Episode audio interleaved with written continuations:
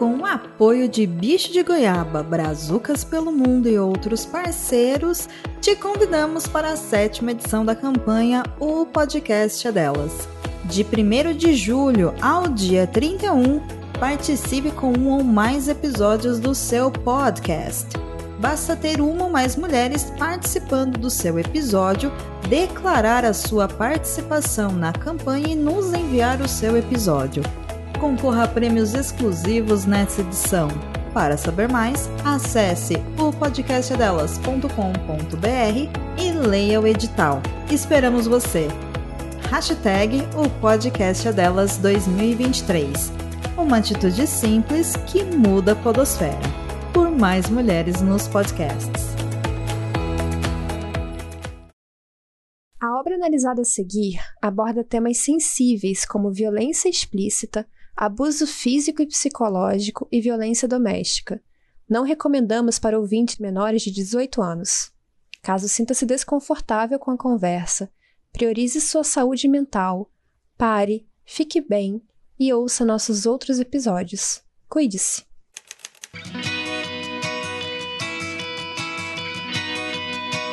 Perdidos na Estante, o seu podcast de adaptações literárias do site Leitor Cabuloso.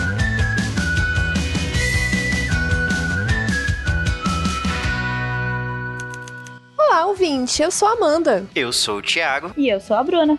E juntos nós estamos aqui para falar de um clássico que clássico é esse, Thiago? Hoje nós vamos falar de um livro super trevoso escrito por ela, que é a mãe de todos os vampiros, Anne Rice. Não é isso, Bruna? Isso mesmo, Thiago. Mas não vamos falar só sobre o livro, não é? Não, não. A gente também vai falar sobre a adaptação, porque aqui no Perdidos na Estante a gente tem compromisso em te apresentar o que há de melhor em material de audiovisual. O que não falta é adaptação. Antes da gente falar sobre vampiros e mordidas e sangue, eu quero mandar um beijo. Tem tudo a ver, né?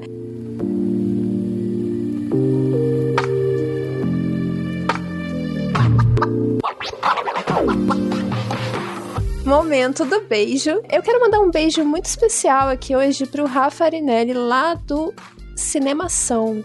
Se você não conhece o Cinemação ouvinte, eles falam tudo sobre cinema e também sobre séries. E eles analisam vários filmes, o conteúdo deles é muito legal, tem várias críticas e também episódios com conteúdo extra é, especial, como por exemplo o que eu e a Domênica participamos, que foi o episódio 511 de filmes com plot twist. Então, assim, o plot twist foi eu ter participado de outro podcast. Se você não conferiu ainda, dá uma moral lá pro Rafa, porque o conteúdo dele é muito bacana. Também quero mandar um beijo pro Edu Sasser, que gravou junto com a gente. E o Edu Sasser é lá do Logado, que comenta sobre séries, filmes e, inclusive, reality shows dos mais bizarros possíveis, que para mim quase todos são. E ele tá super também antenado com o que está acontecendo e trazendo aí em último momento para vocês. Tiago, você tem algum beijo especial? Eu tenho. Vou mandar dois beijos especiais nesse episódio. Um vai para ela, a outra mãe deste podcast, junto com você, Amandinha. Vou mandar um beijo pra Domênica. No momento em que esse episódio está indo ao ar, a Domênica já terá passado aqui pelas terras capixabas. Nós teremos a oportunidade de nos encontrar, ou melhor, já nos encontramos. Então, queria mandar um beijo para ela e dizer que eu já tô morrendo de saudade. a outra beijoca vai para alguém que estará fazendo aniversário no dia que este episódio estará indo ao ar. Veja só. Então, um beijo pra mim. Alguém. que vou completar 33 aninhos. É isso, Ti. Feliz aniversário, meu querido. Parabéns. Obrigado. Muito narcisista da sua parte, mas tudo de bom, amigo. Já tô entrando no clima do livro. E você, Bruna? Algum beijo especial? Meu beijo especial vai para um amigo muito querido meu aqui, o Glauber Reis, que é um super incentivador da cultura e do teatro aqui na cidade. Glauber, um beijão para você. É isso, Glauber. Se você não conhece o Perdidos na Estante, eu acho bom que você passe a conhecer, para que você possa ouvir esse tipo de beijo da sua amiga Bruna. Um beijo para você também, Glauber. Um beijo, Glauber. E agora, vamos falar sobre vampirinhos.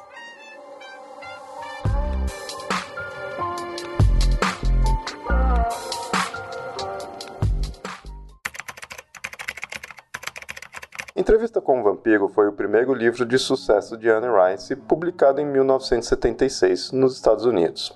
Partir de aí, originou-se um grande universo de histórias compartilhadas seguindo a temática de terror gótico pela qual a autora ficou tão famosa. Em entrevista, o vampiro Luiz decide contar sua trajetória desde os tempos em que era um ser humano vivo, passando pela transformação e abordando uma série de eventos traumáticos e decisivos para a construção de personagens icônicos das crônicas vampirescas, como os vampiros Lestat, Cláudia e Armand. A obra já ganhou duas adaptações: o filme de 1994, estrelado por Tom Cruise, Brad Pitt e Kirsten Dunst, e a série de 2022, pela AMC. Vale salientar que a série não está disponível ainda em nenhum streaming brasileiro.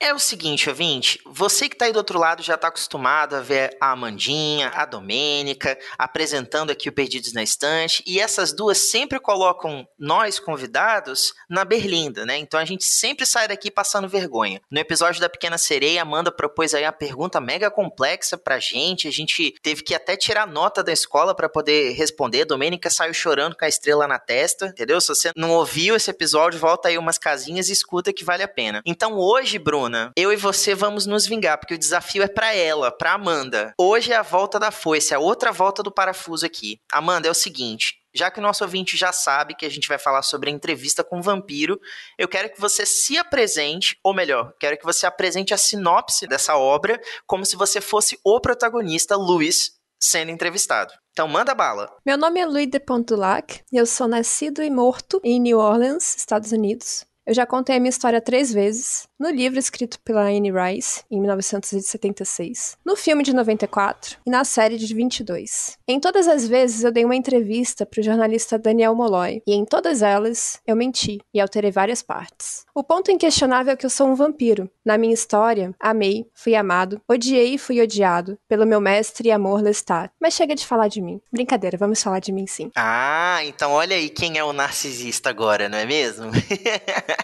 Parece que o jogo virou, não é mesmo? O que, você acha, Bruna? Tá aprovado? Tá aprovado, passou na Berlinda. Muito obrigada.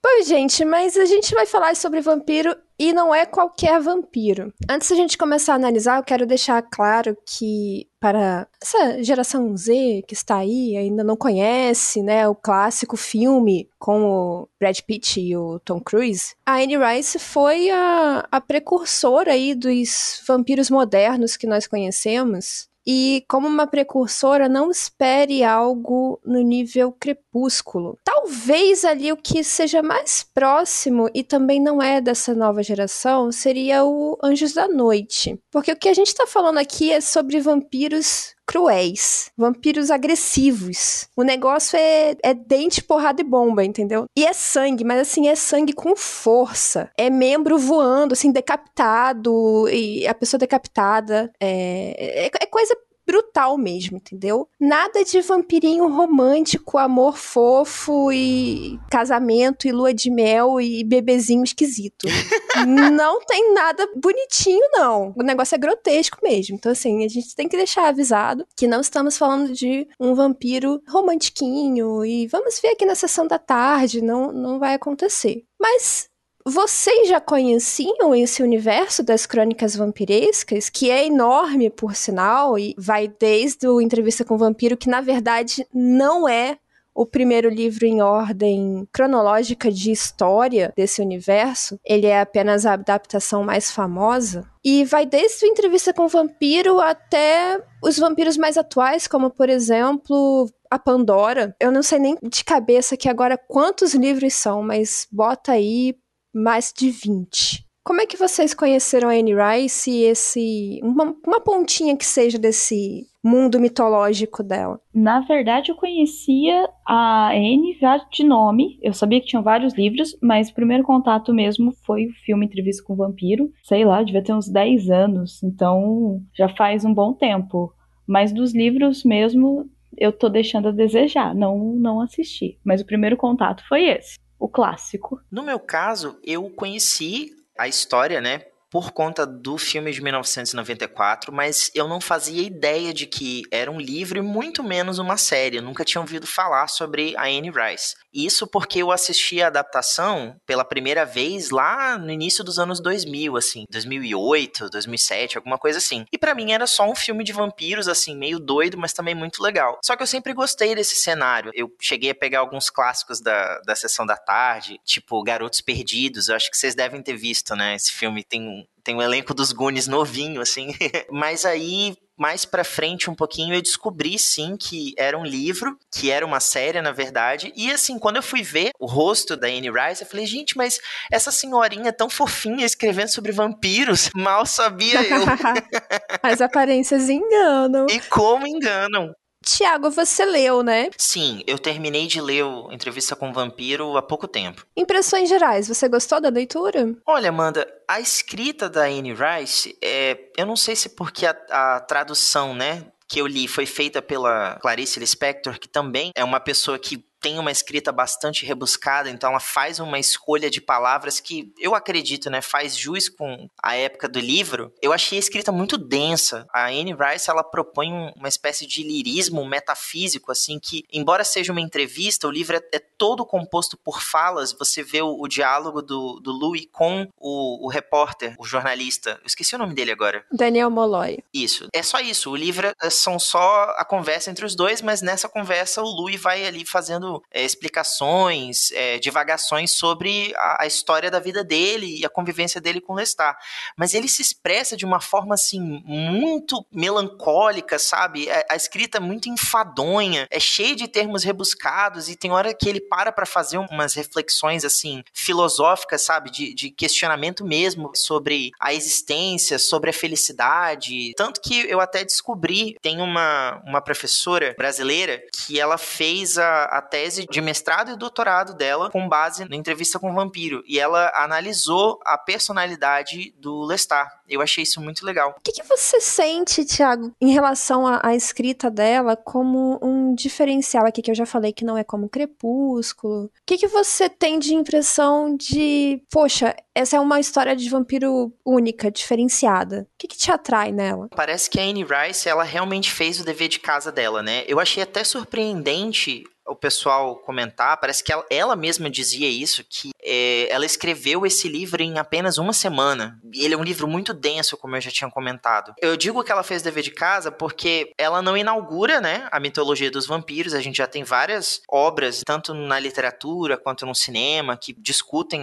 esse ser da noite, que se alimenta dos fluidos de outros seres vivos para se manter, mas ela é muito fiel a, a essa mitologia. Então, os vampiros da, da Anne Rice eles são criaturas, em suma, assim, desalmadas, mas ao mesmo tempo complexas. É, eles são repletos de, de emoções e sentimentos, assim. Eles, em alguns momentos, são puramente viscerais, animalescos, sabe? Se comportam mesmo só para satisfazer o próprio prazer, mas em outros momentos eles passam por diversos questionamentos humanos mesmo, de questionar qual é o sentido da vida diante da imortalidade, já que você sabe que a sua existência não vai ter um fim, qual é o sentido sentido de você estar aqui, a não ser desfrutar desses pequenos prazeres. Ela traz personagens, assim, muito próximos de alguns materiais, como, por exemplo, a série de RPG Vampiro a Máscara. A gente tinha até comentado sobre isso. Você ficou com essa impressão também? Inclusive, foi você que me falou isso, né? Porque, inclusive, quem também me falou isso foi a Bruna. Fala aí, Bruna, o que, que você acha? Eu não li os livros, igual eu falei, mas eu vou falar do que eu conheço dos jogos e do RPG. Os personagens que ela cria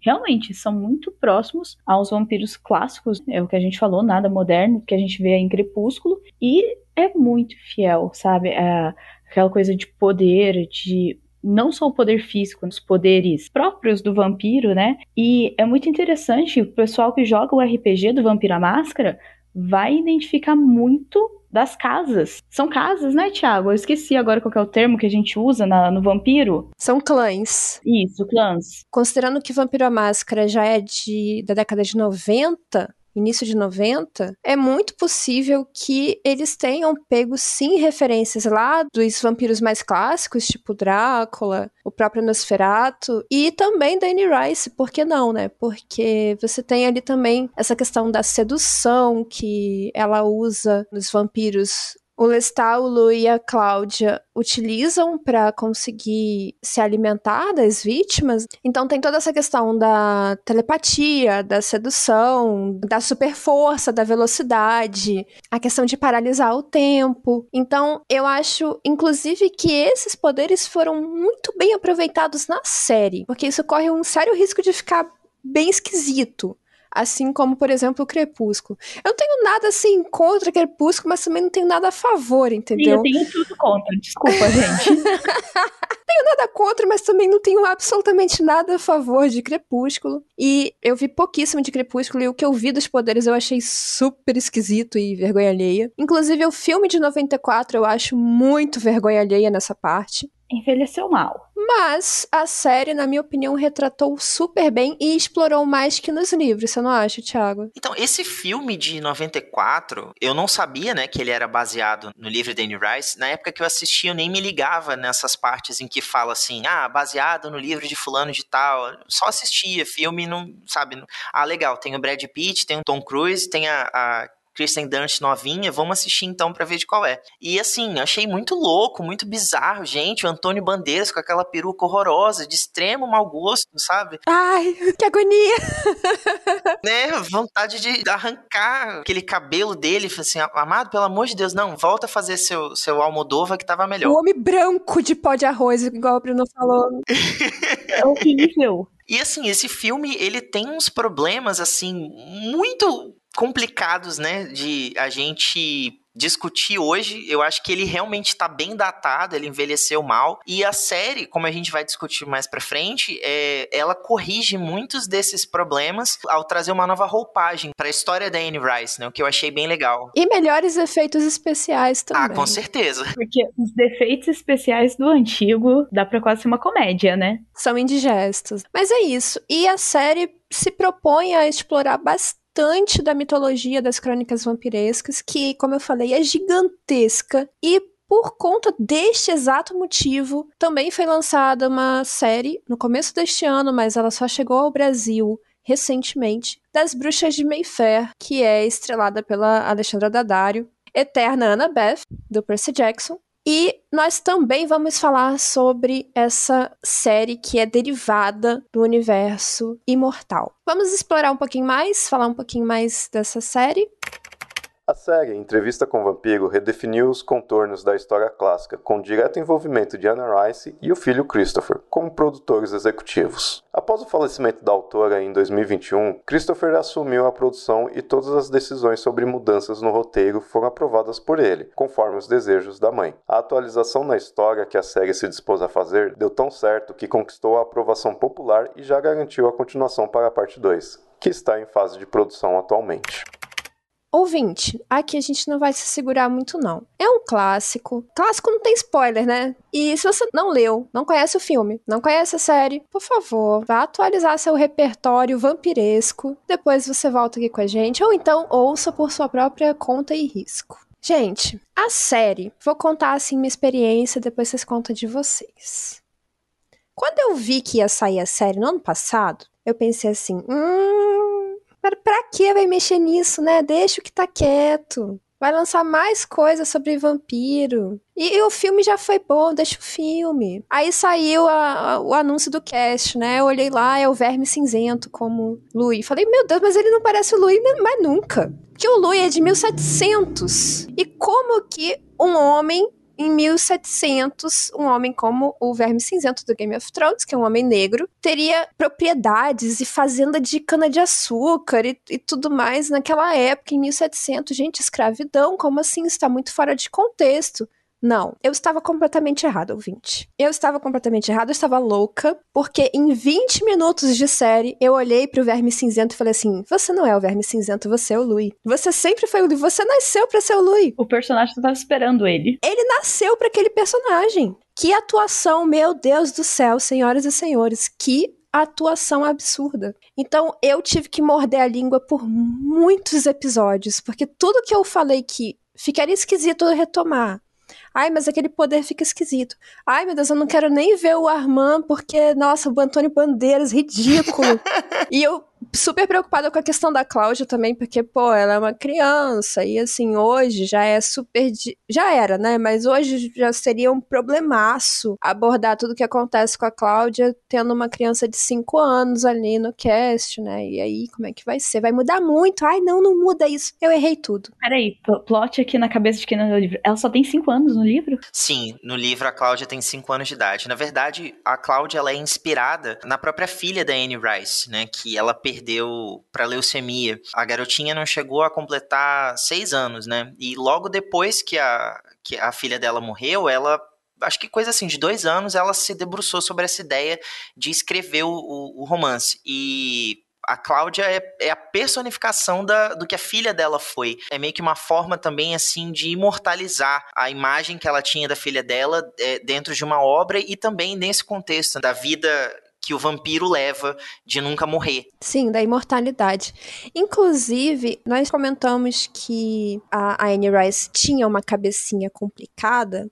A Anne Rice passou por problemas e provações assim monstruosas. Então, o próprio entrevista com o vampiro, ela ter escrito em uma semana, eu até não duvido, sabe, Tipo, porque ela tava numa fase assim no fundo do poço. A mulher perdeu a filha. O negócio era assim completamente medonho na vida dela. E aí ela, eu acho que ela transferiu muito isso para esses questionamentos filosóficos de várias páginas e, e, parágrafos que, sei lá, parece que nunca vão terminar e os capítulos têm 150 páginas cada, entendeu? Então eu acho que essa verbalização toda dela era para externalizar esse problema todo que ela estava vivendo, esse contexto horrível que ela estava vivendo. Concordo com você. O espanto maior é pelo fato de ser realmente uma obra de muita complexidade para ter sido escrita em tão pouco tempo. A impressão que dá é que ela vomitou aquilo ali, sabe? Tava tipo dentro dela e ali ela, ela só simplesmente condensou e colocou para fora. Eu acredito. Agora, uma coisa que não se fala muito quando anunciam essas coisas sobre é, autores escreverem em tempo recorde de, nossa, uma semana, é que possivelmente ela já tinha algumas anotações sobre isso, né? Então, de repente, ela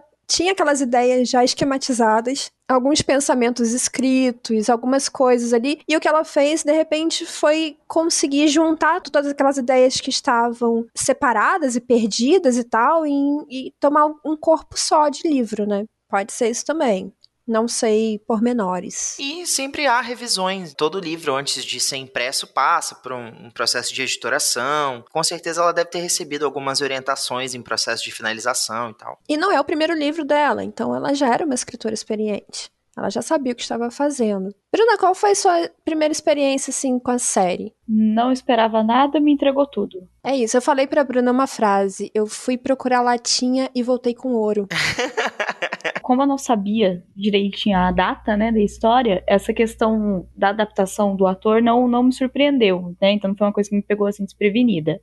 Mas a caráter da série me surpreendeu muito, muito o estudo dos personagens, a aprofundação neles. Foi uma coisa assim absurda de, de densa para mim.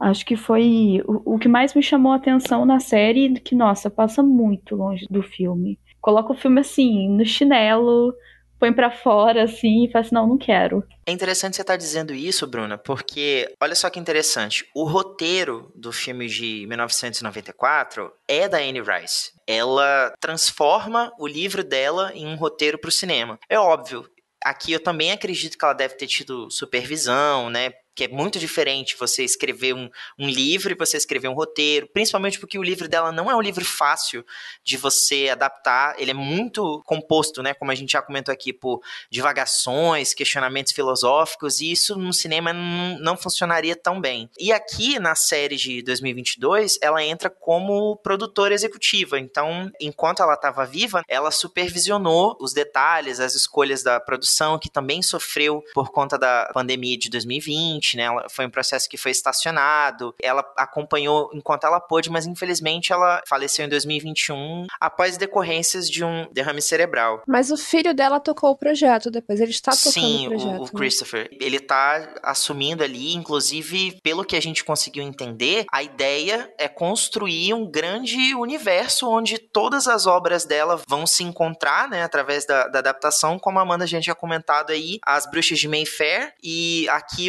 as crônicas vampirescas, né? Que vão, em algum momento ali, conversar entre si nesse universo adaptado. O que a Bruna falou sobre explorar os personagens, eu também senti. E engraçado que os meus temores de ai, vai mudar muita coisa, na verdade, hoje eu já penso um pouco diferente dessa época aí que eu estava vivendo. que foi ontem, não, brincadeira. eu não acho legal que a obra seja adaptada na íntegra. E eu acho que esse é um problema do filme. O filme muda algumas coisas também, mas o filme tenta se manter fiel nessa coisa da conversa com o jornalista, então eu acho que fica uma coisa muito travada, sabe? Dele contando, contando, contando, contando. E a série deixa essa parte mais solta, porque você ouve a voz dele de vez em quando e a interferência do jornalista, mas você tá vendo aquelas cenas e às vezes você até esquece. E aí os cortes para voltar da interação entre ele e o jornalista são muito bem feitos, de mostrar a reação dele sentindo aquilo e revivendo aquelas memórias, e inclusive sendo confrontado, porque esse é um ponto muito importante para a gente se atentar e que permite as modificações que foram feitas. O livro é em primeira pessoa, o livro é memória. E memória é uma coisa não confiável. Logo, o Louis não é um narrador confiável. No filme, ele também não é um narrador confiável. E na série, também não. Tanto é que o jornalista fala em vários momentos besteira, você tá, falando, você tá mentindo para mim de novo. E, e, nesse momento me veio esse estalo. Ele até toca as fitas, né? E fala assim: ah, em tal época você me falou que era isso, agora você tá me falando que é isso? Exato. E aí você pensa, cara, tudo bem, eles deram um jeito muito sensato nas diferenças que acontecem entre a história. Afinal, no que, que a gente vai acreditar? São as memórias de um homem centenário. Na verdade, um pouco mais, né? Na série, ele tem apenas cento e poucos anos. No livro, ele tem mais de 300. Uma coisa interessante que vocês comentaram do universo vampiresco, e igual vocês comentaram que tem o próprio livro do Lestrade, né? Que eu não sabia, é que toda a história ela tem dois lados, é certeza, até um terceiro que é neutro, né? E a gente só tá vendo do Luiz. Tem isso também, que é muito interessante. Exato. Então, quando você pega, por exemplo, diferenças do tipo, em 94, no filme, ele tinha uma esposa. Essa esposa nunca existiu no livro. Mas pensa só, eles estão ali na década de 90, em que tínhamos um mundo, ainda temos até hoje, né? Mas era muito pior. Extremamente homofóbico. Como que ele ia falar abertamente sobre ser um homem negro e gay? De repente, uma esposa é uma saída, digamos assim, um disfarce melhor, né? para iniciar a conversa ali com o jornalista. E agora, em 2022, ele já se sente mais confiante para falar abertamente do relacionamento amoroso que os fãs de Crônicas Vampirescas que leram os livros sempre souberam que existiu, mas o filme fez questão de não assumir. Deixar isso é muito ali, será? Acho que são só amigos mesmo. Eu ainda comentei isso com a Amanda, a gente assistiu o filme e depois que começou a série que eu falei assim, eu quando eu assisti o filme, eu não tive essa percepção de que eles eram um casal? Eles eram um casal, sim. Hoje tudo bem, mas na época, principalmente, mais nova quando assisti, eu não tive essa percepção. Porque o filme tenta não deixar essa percepção. Eu acho que pra época que o filme foi feito, ele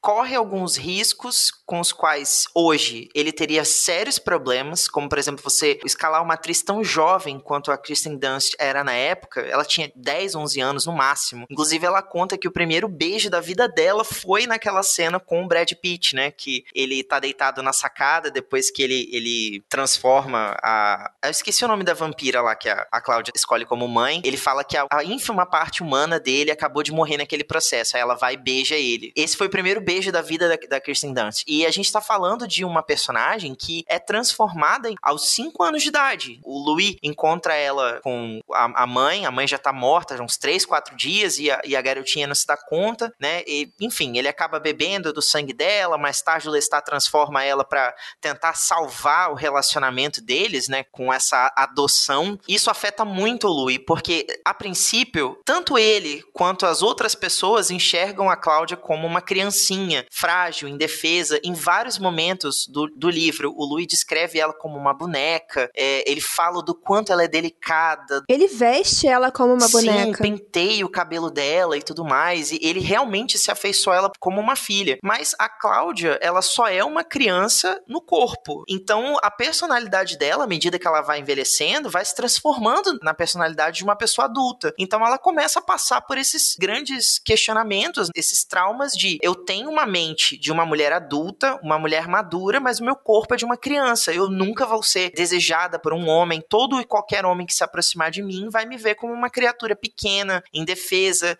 que inspira proteção, cuidado. Eu nunca vou ser desejada, cortejada por um homem. Então, aos poucos, ela também se vê amaldiçoada, tanto quanto o, o Louis, que eu tenho uma ideia, eu não sei se vocês vão concordar comigo nesse sentido, de que não é só a nossa aparência que se imortaliza no momento em que a gente é transformado, mas eu acho que muito do nosso background emocional também. O Louis atravessa vários séculos com esse sentimento de solidão, de tristeza, de não pertencimento. Mas não é só o Louis. O Lestat também Sim, é assim. sim. Eu acho que esse tropo, né, do vampiro solitário é algo muito explorado. Né? Essa coisa de você vai viver por séculos, mas você nunca vai saciar o vazio existencial de, Pelo contrário, ele só de vai ver todo crescer. mundo morrer. Pois é. Vocês estavam falando da Cláudia, da transformação dela, igual o Thiago falou, que ele transforma ela pra tentar salvar o casamento dele. Isso também é uma diferença muito grande do filme pra série. Na série você percebe isso muito mais. No filme, você tem a sensação de que ele transforma ela numa forma de jogar na cara do que olha o que, que você fez, olha a aberração que você também é, né? Mais nesse sentido no filme. Porque o Lestat no filme é tóxico de um outro jeito. ele sempre é tóxico, mas ele é tóxico de um outro jeito. Agora, eu sinto assim sobre a Cláudia que não é só a questão sexualizada, porque ela é uma personagem extremamente sexualizada, porque isso é um problema muito grave na cabeça dela, do tipo a puberdade, né, que nunca vai chegar, mas na mente dela já chegou. Mas também tem um grande ressentimento ali que acontece por por que você não simplesmente me deixou morrer? Por que ficar aprisionada num corpo infantil ou jovem, no caso da série, pra sempre? E por que você quer criar uma outra criatura solitária pra sempre? Porque ela olha pro Louis e pro Lestat e ela pensa, bom, pelo menos eles têm um ao outro. E eu? Nunca vou ter ninguém. Então tem essa coisa do, do egoísmo que ela joga na cara deles. De, vocês acham ruim esse vazio existencial? Por que passar isso pra frente? Né? Ela não teve escolha no processo.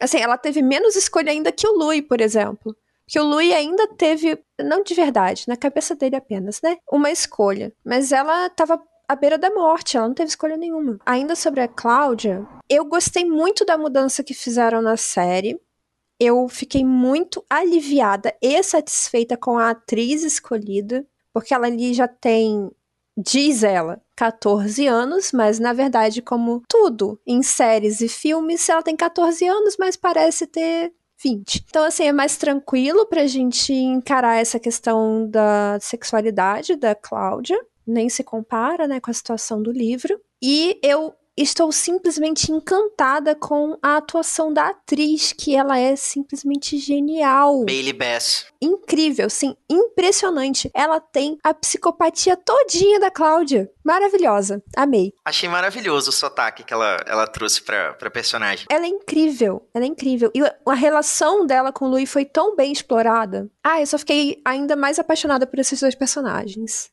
Você vai me odiar, mas eu, eu confesso que eu tive um pouco de afeição pelo Lestat. É, então. É, É uma situação complicada. eu, eu. Eu não sei nem o que te dizer. É, Thiago. Mas conta aí, Braninha. Deixa eu tentar defender ele aqui, deixa eu fazer Não. um advogado do Não diabo. vai defender macho tóxico aqui, não. Tá, eu não tô falando que ele não é tóxico, eu não te falei que ele não era tóxico. Ele é um puta dependente emocional, nitidamente. Entendeu? Mas, cara, ele tem sérios problemas, de fato. Mas eu acho que o que a série entrega, ela te afeiçoa um pouquinho mais de algum resto de humanidade que sobra naquele ser. Não, eu só odiei ele mais ainda. Eu gostaria que o podcast tivesse vídeo pra você ver a minha cara agora.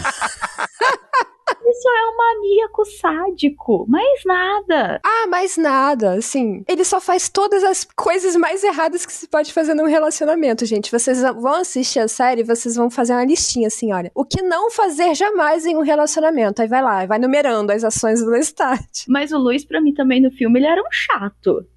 Nossa, que preguiça do Brad Pitt. De verdade. Mas é, é o Brad Pitt, né, amiga? Não, mas não tinha como defender. É isso que eu tô querendo dizer. Personagem um personagem, pelo menos eu gostava do, do Cruz fazendo ele um vampiro safado mesmo, mauzão, entendeu? A Anne Rice detestava essa escolha. Ela nunca aprovou o Tom Cruise como Lestat. Ela tinha escolhido um outro ator na época que. Ele parece um vampirão caricato. É, ele é. Gente, vou botar meu coração aqui para vocês. Eu não suporto o Tom Cruise. Nossa! Eu não suporto o Lestat. Não suporto o Tom Cruise. Inclusive, ele tem uma péssima atuação. Ele nunca saiu de Missão Impossível. Missão Impossível e Top Gun. E Top Gun também, verdade. E eu detesto o Lestat. Eu detesto o Lestat. Então, assim, juntou as duas coisas, eu odeio esse personagem com todas as minhas forças. Agora, o ator do Lestat, putz, fala sério, né? Aliás, show de atuação nessa série. Sam Raid, acho que é assim que fala o nome dele, né? Do ator que interpreta o Lestat. Ele é australiano fazendo um vampiro francês com um sotaque inglês. Você tem noção de quanto isso é difícil, assim? E o cara manda muito bem. É uma pena que, talvez seja o caso do nosso ouvinte, né? A Bruna disse que nunca leu as crônicas vampirescas, né? Bruna, eu indicaria pelo menos você tentar se aventurar nos próximos dois livros da série, né? O Vampiro Lestat e A Rainha dos Condenados. Porque no livro dele, o Lestat ele vai recontar a história de entrevista com o vampiro pela perspectiva dele, só que ele vai um pouco mais além. É muito interessante porque nesse primeiro momento a gente só vê a imagem do vilão, do cara tóxico do relacionamento. É, é o que eu falei, a gente só tá vendo a versão da história do Louis. Não, gente, olha só, ele tentou matar o Louis, cara. Olha só, eu vou logo falar, eu vou logo falar. É o seguinte, Aquele episódio 5 me deixou com mal-estar que eu não consigo nem descrever para vocês. A cena que eles se agridem na frente da Cláudia, que é uma cena absolutamente horrorosa, é horrorosa de se assistir, ela é muito bem feita não só bem feita de visual, mas também de roteiro. Ela é incrível. Mas aquela cena me fez tão mal, porque, gente, aquilo ali é violência doméstica purinha, só que elevado a, a um nível, assim, nível monstro, né? Então, gente, o que ele faz com o Louis é, assim, completamente imperdoável como vocês comentaram, o relacionamento deles é, é, bem tóxico, assim, não tem outra outra definição. Deve ter um, um outro nível, assim, alguma outra palavra além de tóxico que seja acima.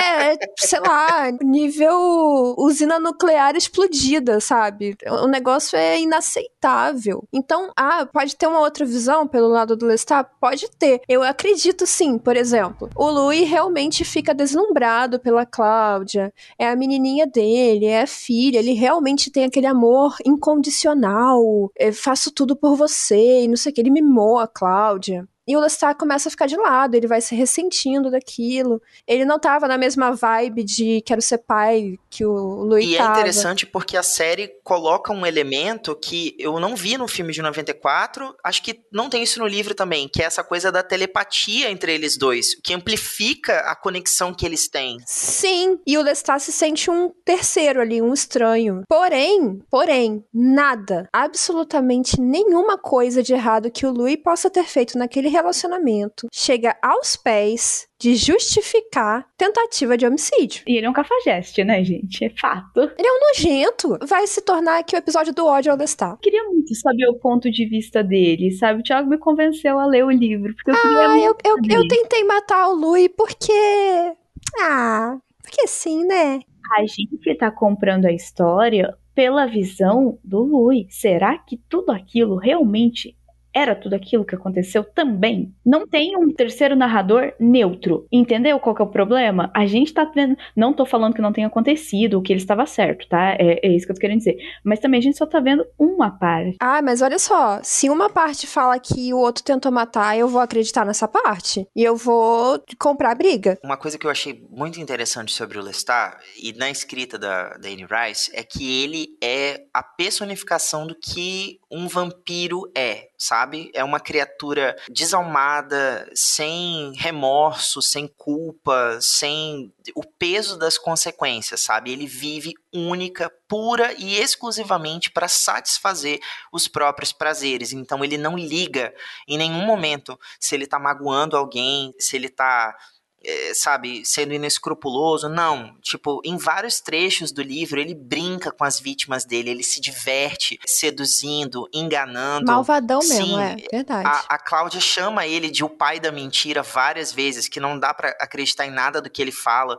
E nesse sentido, a série constrói um, um Lestat é, ainda melhor do que o Lestat do livro. Porque no livro, o que que acontece? O Louis tá vivendo uma vida, assim, a esmo, né? Tipo, ele é, vive essa questão do, do luto insuperado pela morte do irmão, que ele acha que foi ele que causou. E quando ele volta para casa depois de uma noitada, assim, que ele tá trocando as pernas, ele simplesmente é atacado por um vampiro, o Lestat transforma ele para poder ficar com a propriedade de Point do Lac. Na série, não, sabe? Ele realmente conquista o, o Louis. Ele faz o Louis se apaixonar por ele. Tanto que naquela cena que ele leva o Louis na casa dele e aí chama a a moça lá do bordel, e aí, tipo assim, ele vai, o Lestat tira ela de cena, né, faz ela adormecer e finalmente eles se entregam um ao outro. Eu achei essa construção maravilhosa, porque você mostra outros lados, você mostra a profundidade do, do personagem. Por outro lado, eu acho o Louis dessa série mais enérgico. Eu acho que ele não é tão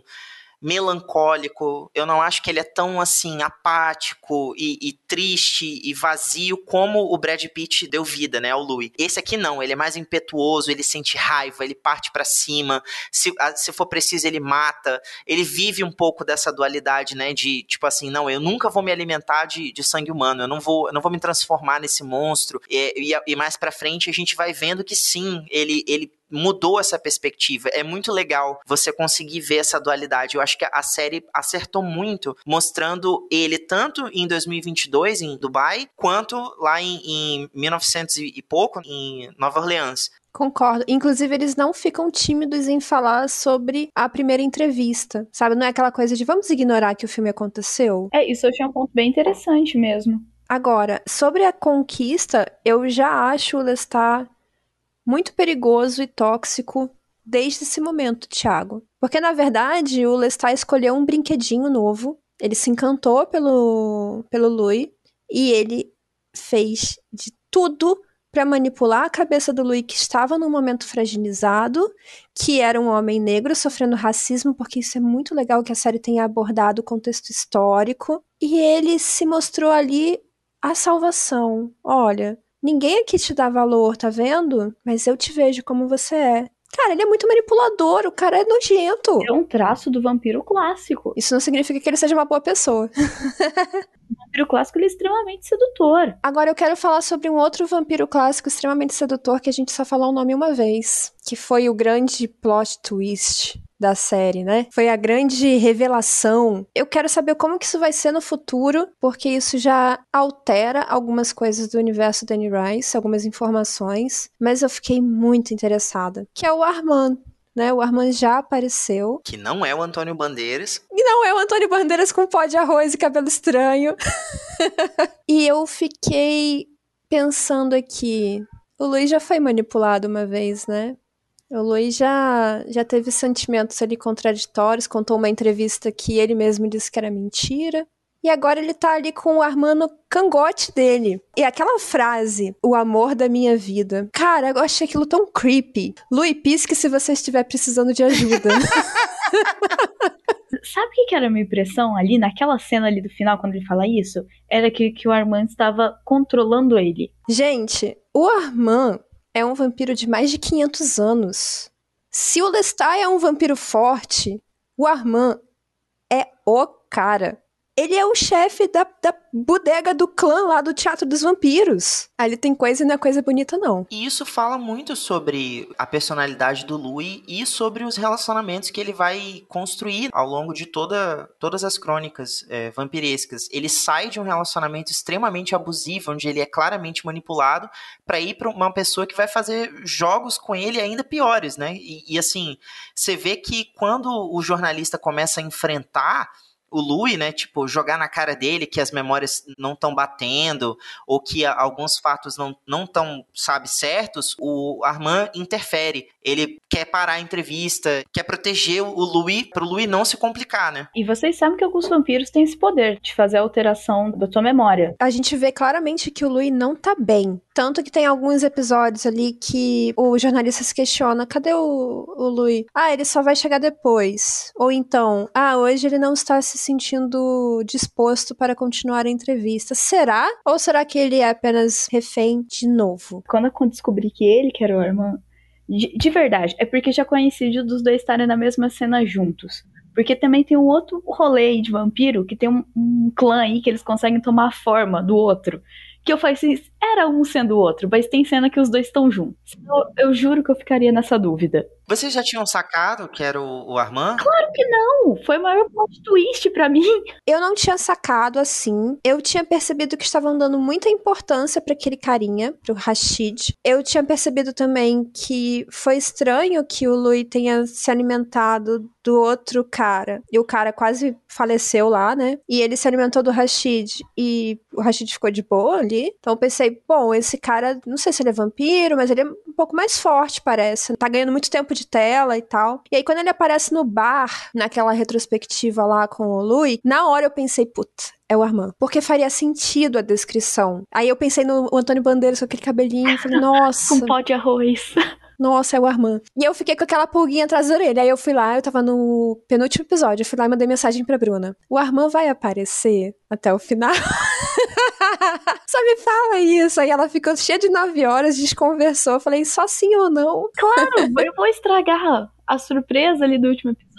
Ali eu, já tava muito desconfiada. E eu achei excelente, porque isso muda toda a nossa perspectiva sobre essa entrevista. E é por isso que eu estou te falando. Será que tudo o que aconteceu aconteceu? Ou porque no, no filme ele já tinha encontrado com o Armand? É, agora você me deixou com essa pulga atrás da orelha. Será que eu estou errada de novo? Vamos saber em algum momento no futuro.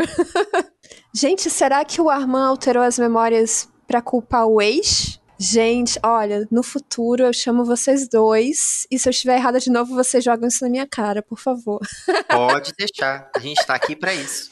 Agora, eu fiquei me questionando uma coisa. Eu não lembro se isso acontece no filme. No livro, o Armand é o responsável pela morte da Cláudia. Sim, é isso mesmo. No filme também? No filme, na verdade, é um é outro vampiro, que eu não vou lembrar o nome agora, é, é Stefano, sei lá, um negócio assim. Ele desconfia da, da forma como o Louis se sente e tal, e ele acha que o Louis e a Cláudia assassinaram o criador deles, que no caso é o Lestat. Isso entre os vampiros é um crime, você matar alguém da sua própria. Um semelhante, né? É, um semelhante. Ele propõe ali, não é bem um julgamento, mas ele encarcera o Louis num cofre para sempre e coloca a Cláudia com a, a outra vampira lá para pegar a luz do sol. Só que depois você descobre que na verdade isso foi arquitetado pelo Armand, que ele fez todo esse circo pro Louis aniquilar aquele clã, o Teatro dos Vampiros, e depois se tornar o amante dele. Aí agora eu, eu questiono a vocês.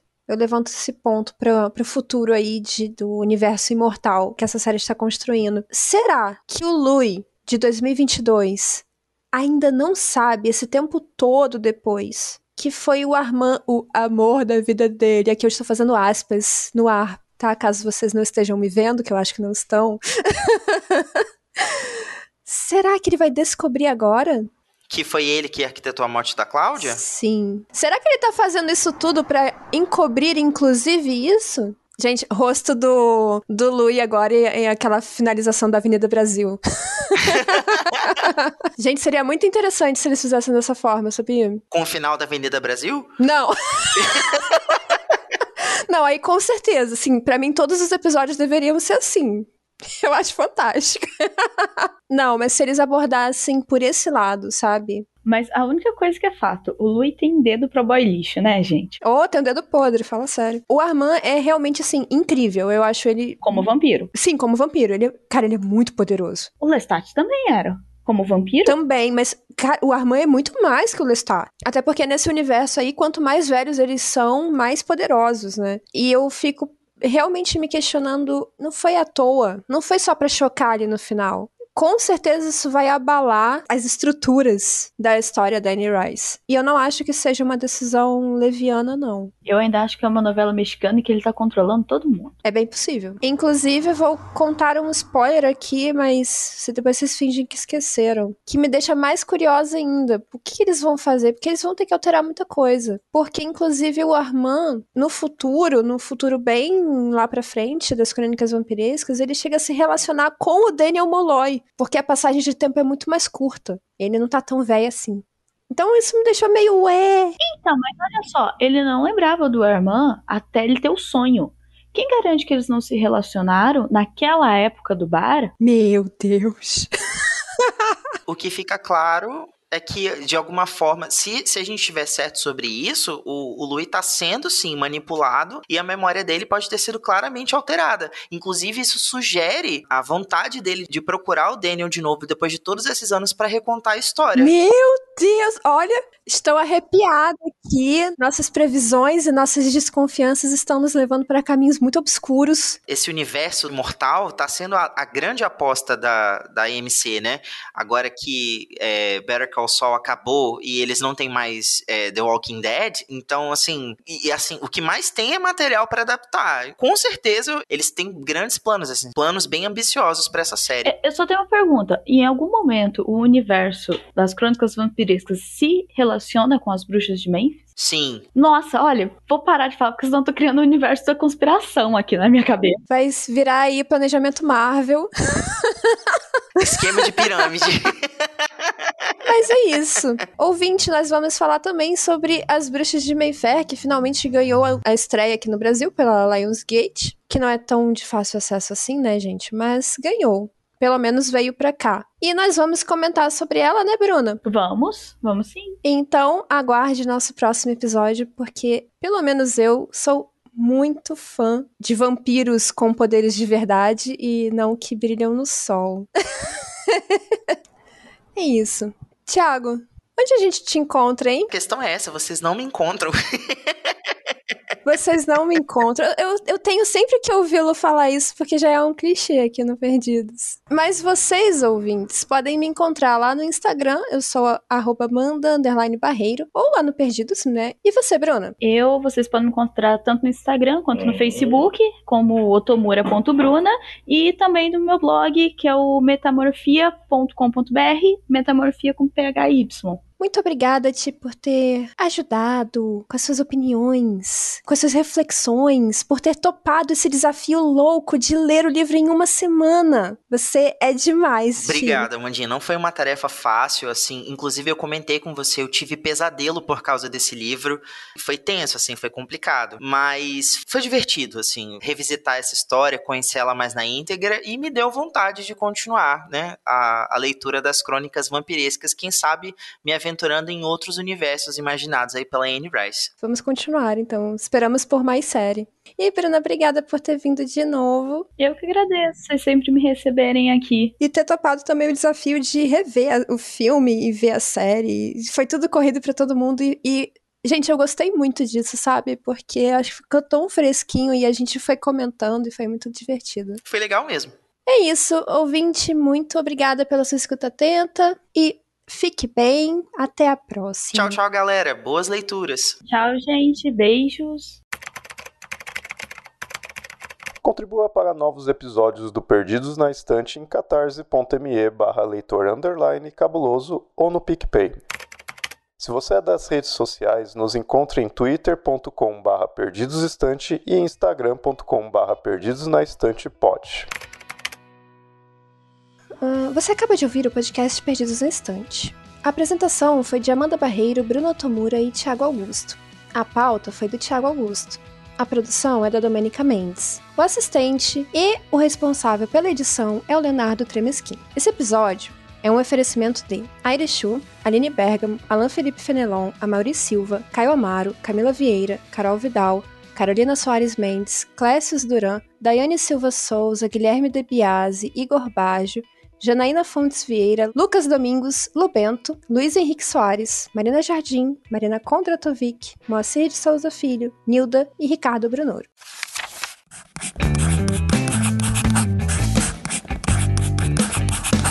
Esse podcast faz parte do site Leitor Cabuloso. Conheça nossos conteúdos em www.leitorcabuloso.com.br.